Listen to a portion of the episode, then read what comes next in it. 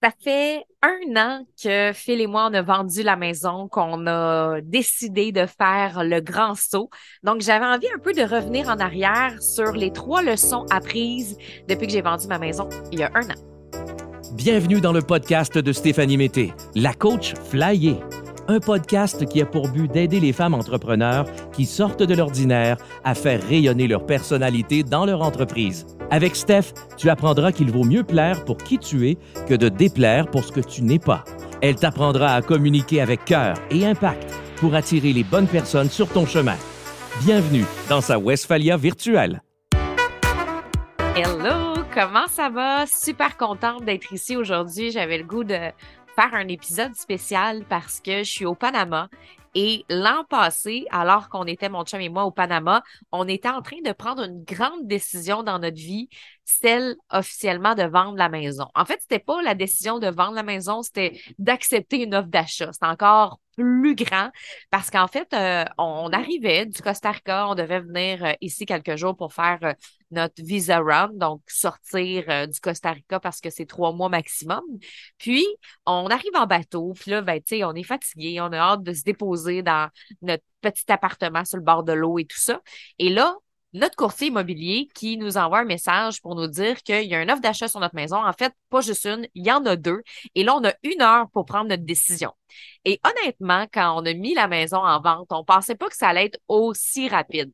On le savait que le marché était super euh, mouvementé, mais on pensait pas que ça prendrait peu de temps comme ça, comme ça a pris, et qu'on aura en plus deux offres vraiment intéressantes. Fait que là, on est au Panama, on est encore dans nos bagages, on n'a même pas pris le temps d'amener nos bagages à l'intérieur, et là, on s'assoit, mon chum puis moi, puis on est comme, OK, qu'est-ce qu'on fait? Ben là, on voulait la vendre, la maison, mais là, c'est beaucoup d'émotions.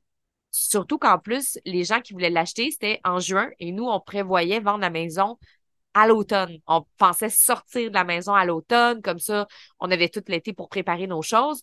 Mais là, au moment où est-ce qu'on est en train de prendre la décision, on est en avril, ce qui veut dire qu'il faut quitter notre maison dans quelques mois seulement. Fait ça a été euh, un moment très émotionnel où est-ce qu'on se sentait bousculé dans notre décision. C'est on avait une heure pour revenir à mon courtier immobilier, puis on venait de faire du bateau, euh, d'avoir pris une vanne, on était dans nos valises, euh, c'était comme euh, assez particulier comme moment.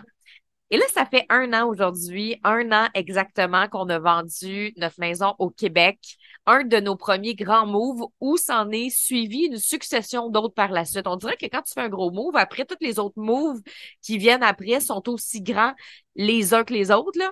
Et ça a été ça l'année passée parce que, euh, oui, on a vendu la maison, mais après, on a aussi acheté notre première euh, maison de location, la Casa Flyer, où est-ce qu'on a créé trois entreprises pour pouvoir mettre au monde ce projet-là, pour pouvoir euh, offrir cette maison-là en location. Fait que ça aussi, ça a été quelque chose de gros, mais aujourd'hui, c'est surtout euh, la vente de la maison que j'avais envie de parler, peut-être pour inspirer les gens qui souhaitent un jour peut-être devenir nomade digital puis vendre leur maison ou des personnes en fait euh, qui ont peut-être une grande décision à prendre en ce moment puis qui se demandent ben, comment moi je me sens un an plus tard après avoir fait ces choix-là dans ma vie?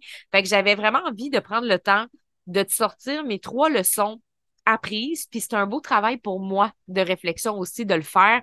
Fait que je te partage ça aujourd'hui. C'est quoi mes trois leçons personnelles concernant la, la vente de la maison de l'année passée, puis comment on se sent depuis qu'on a vendu la maison, puis qu'on est réellement nomade. Donc, c'est de ça que je vais te parler aujourd'hui. Alors, la leçon numéro un, c'est la liberté n'est que temporaire. J'ai fait un texte sur Instagram là-dessus récemment et une des choses que j'allais, moi, chercher quand j'ai vendu la maison, c'était la liberté. J'avais vraiment ce désir-là de liberté super important. Tu sais, ce désir-là de rien posséder, ce fantasme-là de plus avoir de maison, là, pour pouvoir se sentir légère. Ça, c'était un fantasme que j'ai depuis tellement longtemps. En fait, j'ai pas souvent eu beaucoup de choses parce que je voulais me sentir libre, un peu comme quand tu observes un oiseau qui vole dans le ciel, puis tu te dis, mon Dieu, qu'il a l'air bien, lui, il a l'air libre comme l'air, il n'y a rien à transporter, il n'y a pas de bagages sur son dos, puis il peut voyager d'un continent à l'autre. S'il est tanné, il s'en va ailleurs. Puis tu sais, j'ai toujours voulu être un oiseau à quelque part parce que je trouve ça beau. Puis je me dis, oh my God, je serais tellement bien si j'avais rien. Et ce que j'ai réalisé avec le recul, un an plus tard, c'est que c'est pratiquement impossible d'être vraiment libre à 100 Dans le sens que il y a toujours des nouvelles décisions qu'on prend dans notre vie qui nous fait perdre ce sentiment aussitôt qu'on l'a gagné. La liberté, c'est un peu une illusion pour moi de pas avoir aucune responsabilité. Parce que c'est un peu ça, la liberté, c'est t'as rien, t'as pas rien à payer, t'as pas de loyer, t'as pas de maison, puis t'as pas rien, tu sais. Fait que c'est comme si on voulait se défaire des responsabilités. D'être libre de faire ce qu'on veut, quand on veut, avec qui on veut. Mais la vérité, c'est que c'est pas ça la vraie vie.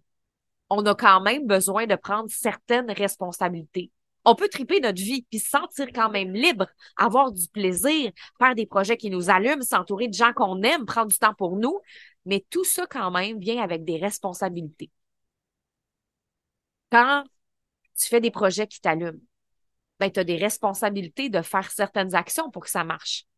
Quand tu t'entoures de gens que tu aimes, tu as la responsabilité de prendre soin de ces personnes-là pour conserver la relation si tu veux prendre du temps pour toi, mais tu as certaines responsabilités de mettre ce temps-là dans ton agenda à ton horaire. Donc, aussitôt qu'on prend des responsabilités, on peut ressentir une certaine souffrance de perdre sa liberté. Tu sais, des fois, là, je te donne juste un exemple. Moi, des fois, ça me frustre quand j'ai des amis qui me disent que je leur donne pas de nouvelles. Parce que, à quelque part, j'aime ça me sentir libre d'appeler mes amis quand je veux. J'aime ça me sentir libre de faire les projets que j'aime quand je veux. Mais c'est vrai que si on veut maintenir une relation, ben, il faut donner des nouvelles de temps en temps. Ça ne veut pas dire qu'il faut en donner tout le temps, parce que moi, s'il fallait que je donne des nouvelles à mes amis à chaque jour, ben, je serais peut-être pas capable d'être amie avec ces gens-là qui me demandent autant d'énergie. Par contre, je comprends que de donner quelques nouvelles de temps en temps, c'est nécessaire si on veut maintenir une relation. Donc, ça prend des responsabilités. Puis, quand on le sait qu'on a des responsabilités à prendre, ça se peut qu'on ressente une certaine souffrance de perdre sa liberté, comme si des fois, on se sent obligé de faire certaines choses. Donc, courir après la liberté à quelque part, c'est une forme d'évitement cognitif. Et vendre ma maison m'a pas apporté plus de liberté. Donc, si ton objectif, c'est de vendre ta maison pour avoir plus de liberté, ben, en tout cas, moi, j'en ai pas plus eu. Je te dis pas que je me sens pas plus libre d'être où je veux quand je veux. Ça, c'est vrai. Je me sens libre d'être où je veux quand je veux. Si j'ai envie d'être au Guatemala, je suis au Guatemala. Si j'ai envie d'être au Panama, je suis au Panama. Si j'ai envie d'être au Québec, je suis au Québec. Fait que, est-ce que ça m'a apporté une certaine forme de liberté? Oui. Une certaine forme de liberté, mais pas la liberté complète. Je suis pas encore rendu un oiseau et je pense jamais être un oiseau parce que je vais avoir des responsabilités dans d'autres choses. Par exemple, j'ai business flyer que j'aime, j'aime mon entreprise et j'ai des responsabilités dans mon entreprise. Je peux pas juste faire ce que je veux quand je veux parce que j'ai une équipe, parce que j'ai des salaires, des DAS à payer, parce que j'ai des clientes à servir. Je peux pas juste dire, ah, moi, je vais faire des formations quand ça me tente. Je vais me connecter en Zoom avec mes clientes quand ça me tente, puis être go with the flow comme ça, parce que sinon, je vais tout perdre ce que j'ai créé puis ce que j'ai bâti. Donc, à quelque part, on peut pas se sentir libre dans tout à 100% parce qu'on a des responsabilités à prendre. Puis ce que ça me fait réaliser, c'est que j'ai toujours voulu être libre depuis que je suis vraiment, vraiment, vraiment jeune. Puis je réalise aujourd'hui que c'est parce que j'ai toujours voulu fuir les responsabilités. Et ça, j'en parle de plus en plus dans mes formations avec les entrepreneurs. Les filles, est-ce que vous êtes vraiment des personnes créatives remplies d'idées qui veulent toucher à la liberté ou vous êtes des personnes qui ne sont pas capables de prendre leurs responsabilités? La responsabilité d'aller jusqu'au bout d'un projet puis de faire les actions jusqu'à temps que ça marche? La responsabilité d'avoir des conversations désagréables puis challengeantes avec des gens qu'on aime, qu'on veut garder dans notre vie? C'est facile de se dire, ah, moi, je vais être libre. C'est fini cette relation-là, je vais être libre. J'étais comme ça, moi, quand j'étais jeune. Chaque fois qu'il y a quelque chose qui clochait, ciao, bye. Et moi, ça me donnait l'impression d'être libre, mais dans le fond, je l'étais pas. J'étais pas libre. Je faisais juste fuir mes responsabilités d'affronter les choses. Donc ça, c'est une belle réflexion que j'ai depuis euh, la dernière année. En fait, ça fait longtemps que j'ai cette réflexion-là, mais on dirait que le fait d'avoir vendu la maison avec cette espèce d'illusion-là que j'allais être vraiment libre, ben ça m'a fait réaliser que je le serai jamais vraiment. Je peux aller toucher à une forme de liberté quand même, mais je pourrais pas être libre tant que je vais vouloir avoir des projets dans ma vie, tant que je vais vouloir avoir des relations qui fonctionne dans ma vie, tant que je vais vouloir avoir une relation avec moi-même qui est saine.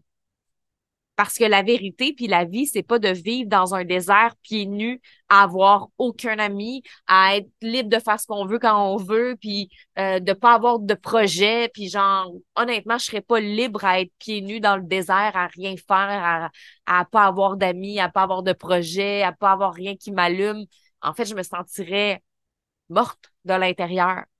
Fait cette espèce d'illusion-là qu'on aime tellement s'imaginer qu'un jour on va être libre à 100%, ben, je pense que là, j'ai tiré la plug là-dessus cette année.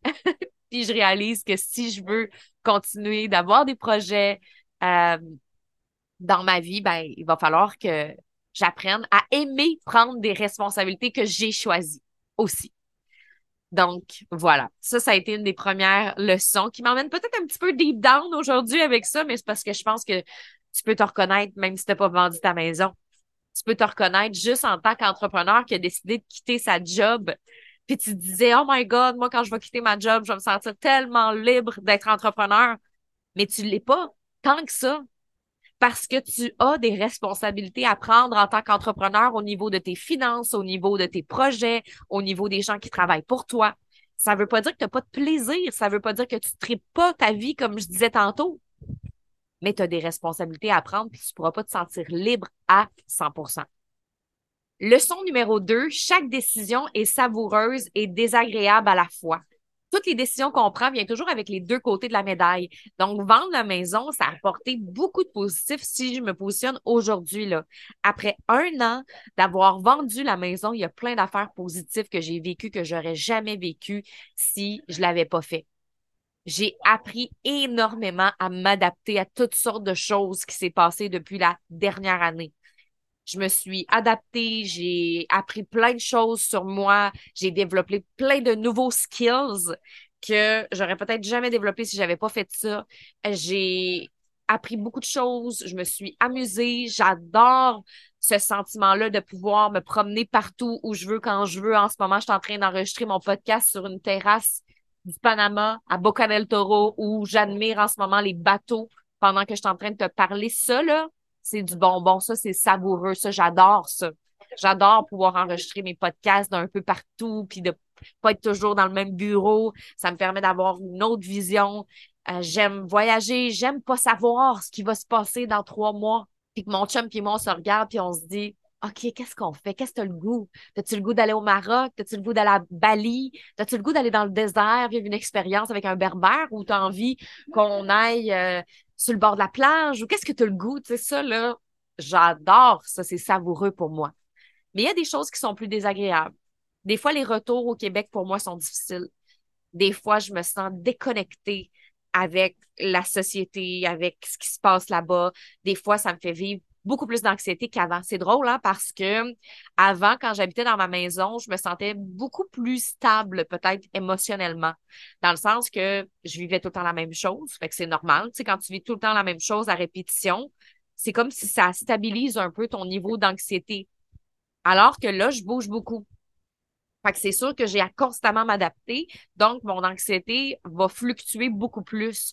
Et ce que je remarque, c'est que quand je suis au Québec, je peux faire maintenant des crises que je faisais pas avant parce que ça me fait suffoquer des fois de la manière qu'on vit au Canada. Je trouve ça difficile par moment de voir le stress des gens, à quel point les gens sont stressés, à quel point la mentalité peut être fermée à certains niveaux. Je dis à certains niveaux parce que je veux pas généraliser. J'ai plein d'amis incroyables, puis de la famille au Québec, puis il y a plein de choses que j'aime au Québec, là.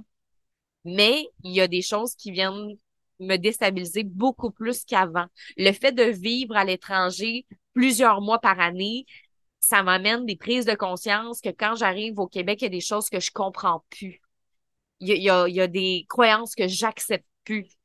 Fait que ça, je trouve ça désagréable alors que je j'avais pas ça avant. Ce que je trouve désagréable aussi, c'est de vivre dans un petit storage vraiment minuscule où est-ce que se retrouve toutes mes affaires, mes vêtements d'hiver, mes vêtements d'été, euh, tout mon matériel de plein air. Moi, je suis une fille de plein air. Fait que, quand j'arrive au, au Québec, que ce soit l'hiver ou l'été, je veux faire du vélo, je veux faire de la raquette. Mais là, des fois, mes raquettes sont dans le fond du storage. Puis là, euh, ça va me prendre une heure et demie pour sortir ma paire de raquettes à 50 pièces. Puis là, ça, ça me crée énormément de frustration. Je déteste ça, alors que quand j'avais ma maison, ben, tout était bien classé, tout était bien rangé. Ça, je trouve ça difficile, ça me crée des frustrations. Fait que, tu sais, c'est pas des grosses affaires. Puis quand tu regardes la balance, là, il y a beaucoup plus de points positifs, savoureux que désagréables. Moi, l'exemple que, que je veux te donner par rapport à ça, c'est l'exemple du hamburger, OK? Tu sais, là, t'arrives au restaurant puis tu manges le hamburger de ta vie. Il est bon, là. J'en ai mangé un bon ici, là dans les derniers jours, là, oh my God, je l'ai adoré. Chaque bouchée, là, c'est comme, oh my God, c'est succulent. Mais là, ton burger que tu adores, que tu trouves vraiment bon, il dégouline ses doigts entre les doigts, là, tu sais. Fait qu'il y a comme une partie de toi qui jouit, genre, oh my God, le burger est tellement bon. Puis l'autre qui est pas bien, là, tu sais. Il y a quelque chose dans ta tête qui te dit, me semble que ça aurait été le fun que j'utilise pas toutes les napkins qu'il y a sur la table, puis que mes mains soient pas collantes après, là, tu sais. Fait que c'est comme si t'enjoy vraiment ton moment de manger ton hamburger, mais en même temps, il y a une petite frustration qui vient en arrière-plan vers le cuisinier. Tu te dis, il aurait pu mettre moins de sauce dans le hamburger, tu sais. Fait que moi, ça me fait penser un peu à ça. Toutes les décisions qu'on prend possèdent les deux côtés de la médaille, comme un burger qui est savoureux, mais qui nous dégouline entre les doigts. C'est bon, mais c'est irritant. C'est exactement ça. C'est exactement comme ça que je me sens des fois avec la maison. Il y a plein d'affaires que je suis comme oh my god, oh my god, je suis chanceuse, je suis vraiment contente. Et des fois, il y a des affaires qui méritent. C'est pas des grosses affaires. J'apprécie quand même le choix que j'ai fait, puis il y a plein de choses que j'aime. Mais il y a des petites choses qui méritent, fait comme ah, tu sais. Ou est-ce que je, je retournerai pas en arrière, mais c'est normal. On peut pas être satisfait à 100% des décisions qu'on prend, puis genre euh, juste voir le beau côté des choses.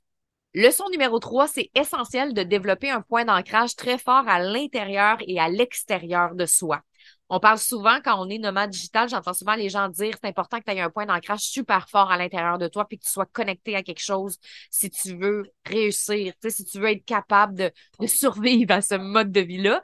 Mais on oublie que l'extérieur, c'est vraiment important aussi. Parce que là, on n'a pas de point d'ancrage lié à notre maison. Tu sais, c'est pas je reviens à la maison, je peux me déposer. Fait que c'est super important de travailler son ancrage constamment parce que sinon, les émotions peuvent être beaucoup plus raw, beaucoup plus fortes. Et même, j'en parlais tantôt de mon anxiété qui est plus, qui a plus de fluctuations dans mon anxiété, surtout quand je reviens au Québec. Euh, quand je bouge entre pays, c'est pas si pire, mais quand je vais au Québec, je vais ressentir des fois, ouf, tu comme un peu plus d'anxiété. Parce que c'est normal, notre environnement, notre cocon, c'est notre point de sécurité. Moi, avant, quand je revenais au Canada, je revenais au Québec, ben, c'était, je reviens chez moi. Mais là, je reviens pas chez moi. Je reviens, oui, chez moi, entre parenthèses, dans le sens que c'est mon pays, là, tu sais, le Canada, puis je reviens dans ma province, mais je reviens pas dans ma maison. Donc, peut-être que je me sens beaucoup plus déstabilisée, moi, quand je m'en vais au Québec que quand je vais ailleurs, parce que de toute façon, ailleurs, c'est nouveau pour moi. Donc, comme j'ai pas d'environnement de, cocon là-bas, ben, c'est super important pour moi d'avoir quelque chose de fort à l'intérieur de moi, de développer mon ancrage personnel parce que je pourrais être plus vulnérable.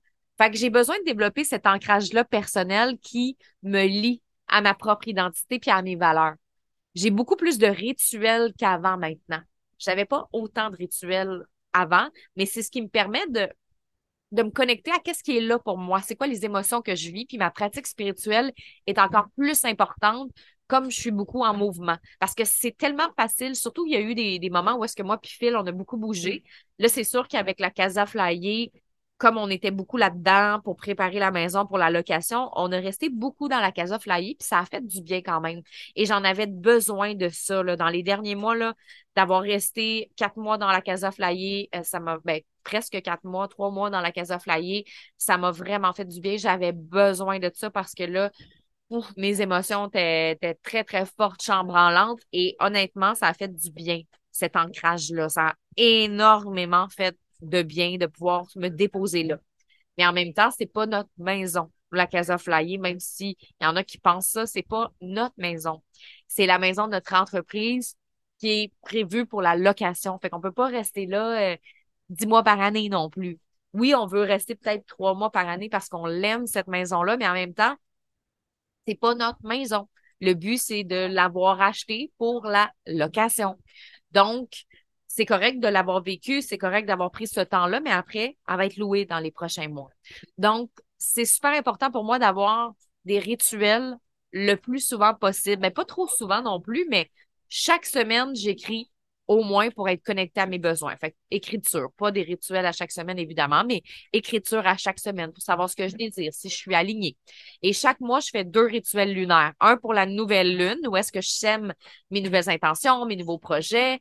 Et je fais aussi un rituel de pleine lune pour relâcher, laisser partir certaines choses que j'ai plus envie dans ma vie. Et moi et Phil, on va se rasseoir ensemble, peut-être aux trois mois, pour regarder euh, est-ce qu'on est toujours en alignement, est-ce qu'on veut toujours les mêmes choses, lui, qu'est-ce qu'il a envie, c'est quoi ses besoins. Tu sais, à un moment donné, euh, Phil, lui, avait vraiment besoin de, de, voir ses amis du Québec, puis moi, j'avais peut-être besoin d'un peu plus de temps seul. Fait que, tu sais, OK, comment on peut organiser notre voyage en conséquence? Est-ce que toi, tu veux revenir plus tôt? Est-ce que moi, je reste? Tu sais, c'est toutes des questions, en fait, à se poser, puis surtout quand on est en couple, il y a, il y a aussi ça, tu sais, à aller valider, à aller vérifier.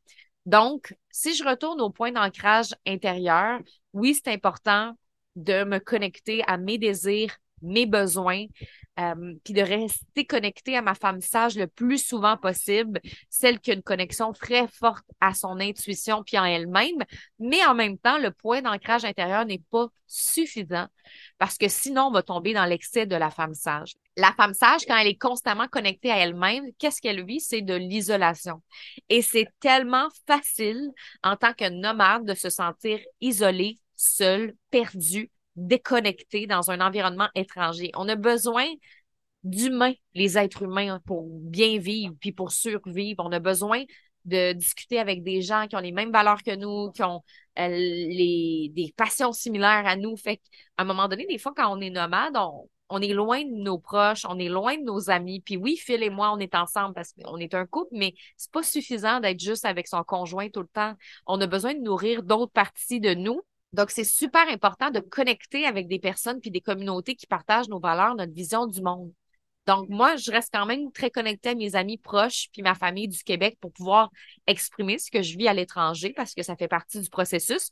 Mais je m'assure aussi de rencontrer des personnes inspirantes, des communautés engageantes en voyageant parce qu'il y a des moments où on se sent tellement sauvage que là, on dirait qu'on veut plus rencontrer personne, puis là, on s'isole, puis quand on tombe là-dedans, c'est pas nécessairement bon. Donc, je pense que d'avoir un point d'ancrage intérieur, oui, c'est important, mais il faut pas que le point d'ancrage intérieur deviennent une problématique pour connecter avec des gens à l'extérieur. Sinon, on tombe dans un autre monde, on tombe dans un excès. C'est pas bon. C'est important de sortir, c'est important de voir des gens, c'est important de donner des nouvelles aux gens qu'on aime. Fait que ça, c'est une leçon que j'ai apprise parce que des fois, quand on est dans des moments un petit peu plus émotionnels, on dirait qu'on veut se retirer du monde, mais c'est pas une bonne idée. Fait que maintenant, peu importe ce que je vis, même si des fois j'avais l'impression aussi que pas tout le monde me comprenait parce que, tu sais, mes amis au Québec, euh, bon, j'ai des amis nomades, fait que c'est sûr que je peux rester en contact avec ces gens-là, mais j'en ai pas tant que ça, des amis qui ont, qui pas de maison ou qui sont nomades, j'en ai, mais pas euh, à la tonne non plus. Fait que j'ai beaucoup de mes amis qui n'ont pas du tout la même réalité que moi. Fait qu'au début, on dirait que j'osais pas trop leur parler de mes problématiques parce que j'avais peur qu'ils disent Ah ouais, ben là, tu sais, toi, tu as la belle vie, tu voyages à travers le monde. Fait que, tu sais, euh, j'avais l'impression qu'ils me comprendraient pas dans mes chamboulements émotionnels. Puis je me suis dit, ben regarde, je suis pas à plaindre, là. C'est vrai que j'ai choisi cette vie-là. C'est vrai que j'ai de la chance. Alors que ça, c'était mes croyances à moi. Puis dans le fond, mes amis qui m'aiment vraiment, celles que j'ai aussi choisi d'avoir dans ma vie, sont là pour m'écouter. Peu importe ce que j'ai à leur raconter, puis peu importe ce que je suis en train de vivre. Puis celles qui sont pas là pour m'écouter ou qui sont justement dans le jugement de ouais, mais toi tu voyages, ouais, mais toi c'est ça ta vie, ben je leur parle presque pas à ces gens-là, puis c'est des gens que j'ai éliminés en fait dans ma vie pour la plupart. Donc, c'est aussi de choisir les bonnes personnes avec qui on peut continuer d'avoir une belle relation, puis qu'on peut continuer d'exprimer ce qu'on vit, peu importe on est où dans le monde. Ça, je trouve ça super important. Donc, c'est ça que je voulais te partager euh, aujourd'hui. Puis, tu sais, je pense que les leçons que je t'ai amenées, qui ont un lien avec ma maison que j'ai vendue, ben ça peut être bon pour n'importe quoi, là, tu sais.